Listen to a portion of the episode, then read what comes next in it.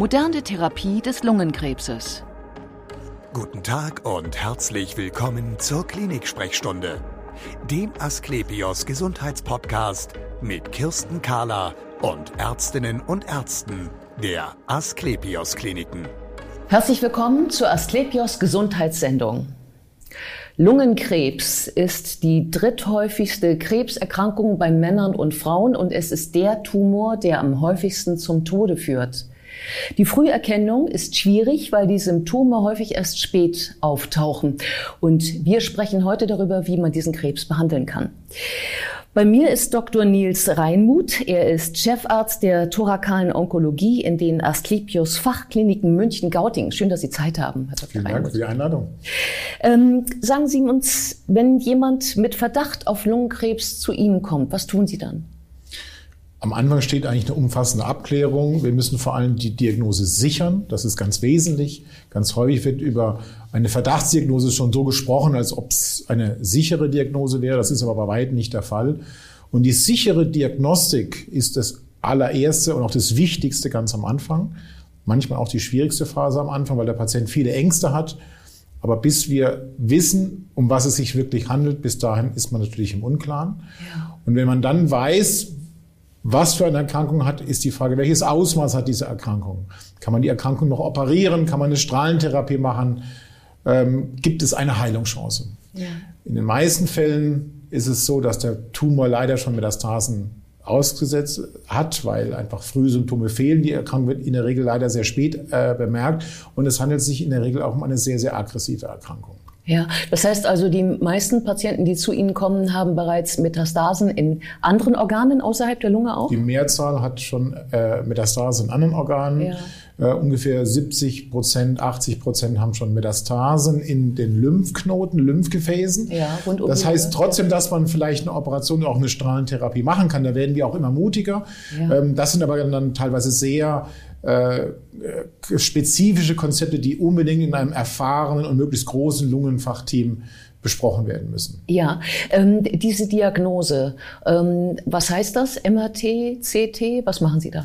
Wir machen ein CT von den äh, Thoraxorganen und auch den Bauchorganen. Wir machen manchmal äh, auch ein sogenanntes PET-CT. Das hängt davon ab, ob man eine Operation anstreben kann oder eine Strahlentherapie oder nicht. Und wir machen in den allermeisten Fällen zusätzlich eine MRT, also eine Magnetresonanztomographie vom Kopf, mhm. einfach weil die Diagnostik dann noch viel besser ist. Mhm.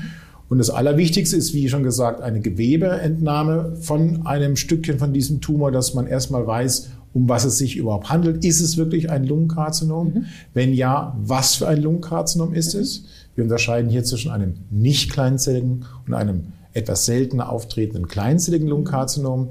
Wir machen in der Regel weitere Diagnostische, diagnostische Untersuchungen, wie zum Beispiel spezielle molekulare Untersuchungen. Das heißt, wir untersuchen den Tumor auf ganz spezifische Veränderungen in der Tumorzelle. Und das ist deswegen so wichtig, weil wir heute bei einem Teil der Patienten ganz spezielle Therapieverfahren anwenden können, die sich dann gegen solche Tumorveränderungen richten. Welche sind das? Es gibt immer mehr. Man kennt mittlerweile sechs große Veränderungen, die zwar insgesamt nicht so sehr häufig auftreten, aber doch aufgrund der Häufigkeit des Lungenkarzinomes ähm, doch recht immer wieder mal angetroffen werden können. Das sind häufig Veränderungen in sogenannten Wachstumsfaktorrezeptoren. Die heißen dann EGFR, RET, ROS, ALK und so weiter.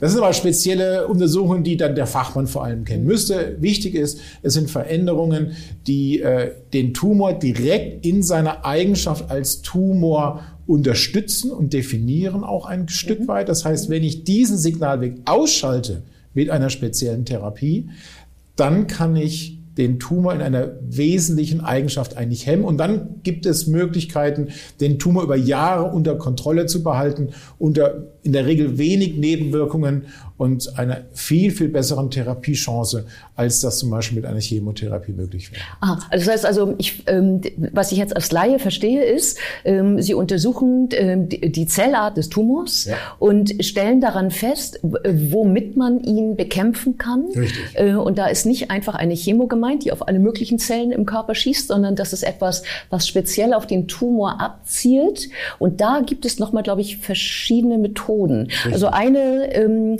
äh, die mir einfällt, ist, äh, die nennt man ja zielgerichtete Therapie. Ähm, können Sie uns sagen, was sich in Bezug auf Lungenkarzinome dahinter verbirgt? Die zielgerichtete Therapie ist eben die Therapie, die äh, dann gezielt gegen spezielle Veränderungen äh, sich richtet. Ja. Ähm, die würde man halt einsetzen als eine Therapie, die den ganzen Körper letztendlich therapiert. Wenn man einen Lungentumor diagnostiziert, wird man natürlich zunächst versuchen, ob man eine lokale eine lokale Erkrankung hat, die man halt operieren oder bestrahlen kann. Mhm.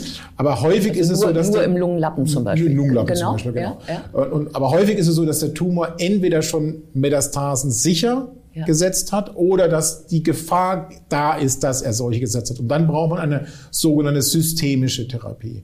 Und eine systemische Therapie, die, wie gesagt, im ganzen Körper wirkt, ist in der Regel immer bisher eine Chemotherapie gewesen. Und als Alternative zu einer Chemotherapie ist eine zielgerichtete Therapie bei Nachweis von solchen speziellen Veränderungen möglich. Das heißt, das wäre ganz sicherlich die beste Therapieoption in der Regel am Anfang. Es gibt sogar schon bei Progression, also wenn sie irgendwann nicht mehr wirkt, wieder neue zielgerichtete Therapieoptionen. Das heißt, man muss den Tumor immer wieder neu diagnostizieren und kennenlernen, was hat er jetzt wieder für Veränderungen äh, gemacht oder mhm. was hat er nicht. Also man muss immer nachjustieren muss sozusagen immer nachjustieren. bei der Therapie. Ja. Ähm, die Chemotherapie selbst ist auch in diesen, bei diesen Tumoren eine sehr gute Therapieoption. Mhm. Mhm. Also man wird sie irgendwann auch mal machen, aber sie hat nicht den alleinigen Stellenwert wie bei sonst äh, früheren Tumoren. Äh, ich komme noch mal auf die zielgerichtete, weil die sich ja nun an die Tumorzellen adressiert und nicht so ja. sehr an die anderen. Äh, kann man da so blank sagen, da wird den Tumorzellen der Hahn abgedreht? So ein bisschen schon. So ein bisschen äh, schon. Wird denen die, die Nahrung entzogen oder was funktioniert? Was passiert da durch diese Therapie? Ja, wir haben also Jahrzehnte gebraucht in der Krebsforschung zu verstehen, was macht den Tumor eigentlich zum Tumor aus. Und es gibt verschiedene Veränderungen im Tumor, die den Tumor ausmachen, wie zum Beispiel Zellteilung ohne Ende. Mhm. Das immer wieder, immer, immer wieder neue Zellteilung, genau. die Motivation, Metastasen zu streuen, mhm.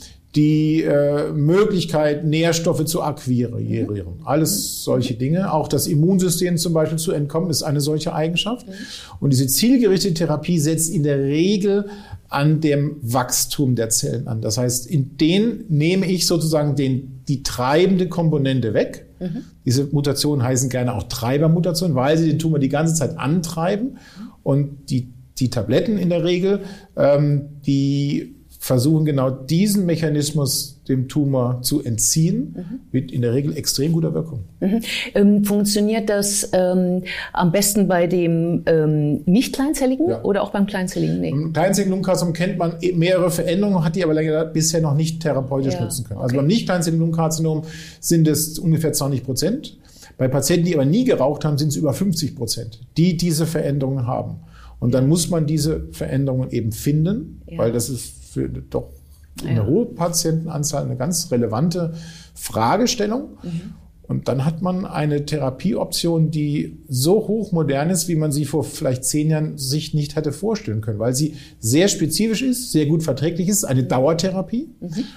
Und ähm, eben durch die Möglichkeit nachzuadjustieren, durch wieder erneute Diagnostik, mhm, mhm, mhm. ein ganz neues Denken in der Onkologie eingeführt hat. Ja. Wir begreifen auf einmal bei diesen Patienten, zum ersten Mal den Lungentumor nicht als furchtbare Erkrankung, die sie natürlich nach wie vor ist, aber wir bieten auf einmal die Möglichkeit, sie in eine chronische Erkrankung umzuwandeln. Ähm, Davon hätten wir vor fünf Jahren nur geträumt. Ja, genau. Und es, es, gibt ja noch eine, eine andere Therapie, die man Immuntherapie ja. nennt, wo man auch als Laie immer so ein bisschen weiß, äh, äh, sich ein bisschen fragt, wie grenzt sich das jetzt eigentlich ab gegen das andere? Was versteckt sich denn hinter der Immuntherapie? Das sind ja keine Vitamine, um die es da irgendwie geht. Nein, nein, nein. Die Immuntherapie ist eine Entwicklung, die jetzt erst in den letzten Jahren äh, das Feld verändert hat und sie hat das Feld enorm verändert jetzt schon. Mhm. Es sind äh, Medikamente, in der Regel Infusionen aber, das sind Antikörper, die mhm. gegeben werden. Mhm.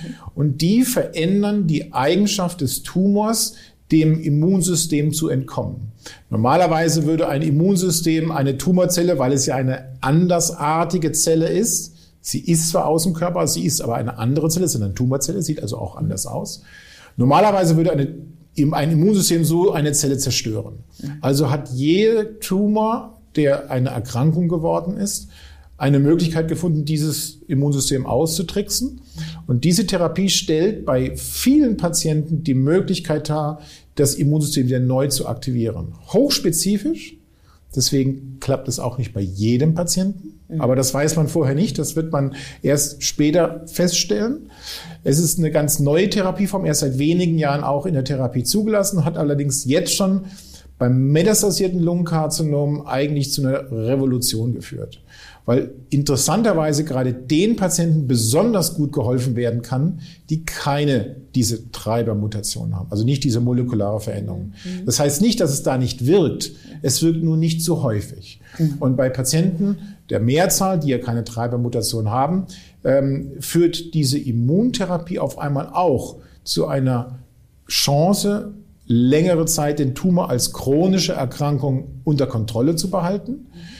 Und die wahren Möglichkeiten dieser Therapie, die können wir gar nicht so richtig genau abschätzen zum jetzigen Zeitpunkt, weil sie ist dafür noch zu neu. Wir haben auf einmal einen neuen Zeithorizont bekommen. Mhm. Wir hatten früher in Studien haben wir nach ein oder zwei Jahres Überlebensraten gesehen. Jetzt sieht man auf einmal nach fünf Jahres Überlebensraten. Und deswegen, weil wir jetzt ja erst seit wenigen Jahren diese Therapie überhaupt in der klinischen, im klinischen Alltag haben, und zwar nicht nur beim Lungenkarzinom, auch bei vielen anderen Tumorarten, aber vor allem beim Lungenkarzinom ähm, lernen wir, was wir auf einmal mit diesem Ansatz alles erreichen können. Mit wirklich in den allermeisten Fällen sehr akzeptablen Nebenwirkungen, weil auch das eine Dauertherapie ist, über mindestens ein, zwei Jahre. Und sie ist, des, sie ist so erfolgreich, dass man jetzt weitere Immunansätze erforscht, das ist aber in Studien derzeit nur möglich, nicht äh, als zugelassene Therapie, wo wir uns allerdings auch versuchen mit zu beteiligen. Und man versucht auch jetzt zunehmend in früheren Stadien, wo man bisher ja, wenn man neben einer Chemotherapie äh, oder einer Operation bisher eine Chemotherapie gemacht hat, auch hier eine Immuntherapie mit unterzubringen. Und auch hier gibt es bereits die erste Zulassung und auch die ersten Daten, dass es da nochmal zu einer besseren äh, Verstärkung der Therapiekontrolle mhm. kommen könnte. Kommen kann. Ähm, dient äh, bei diesen, in diesem Stadium auch der medizinischen Forschung und der medizinischen Anwendung Ihnen, dass Sie eine Spezialklinik sind und äh, auch ein, ein Zentrum darstellen? Ja, ich glaube schon, weil ich glaube, dass ähm, also erstmal sind diese Verfahren natürlich äh, nicht nur in unserer Klinik, sondern auch in anderen Kliniken äh, verfügbar. Das ist ja gar keine Frage.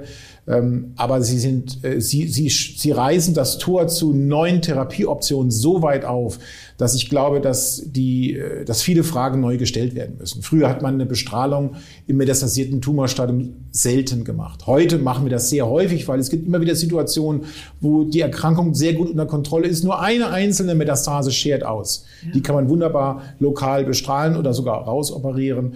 Ähm, wir werden immer mehr vor die Frage gestellt, müssen wir nicht nochmal eine Tumorbiopsie generieren?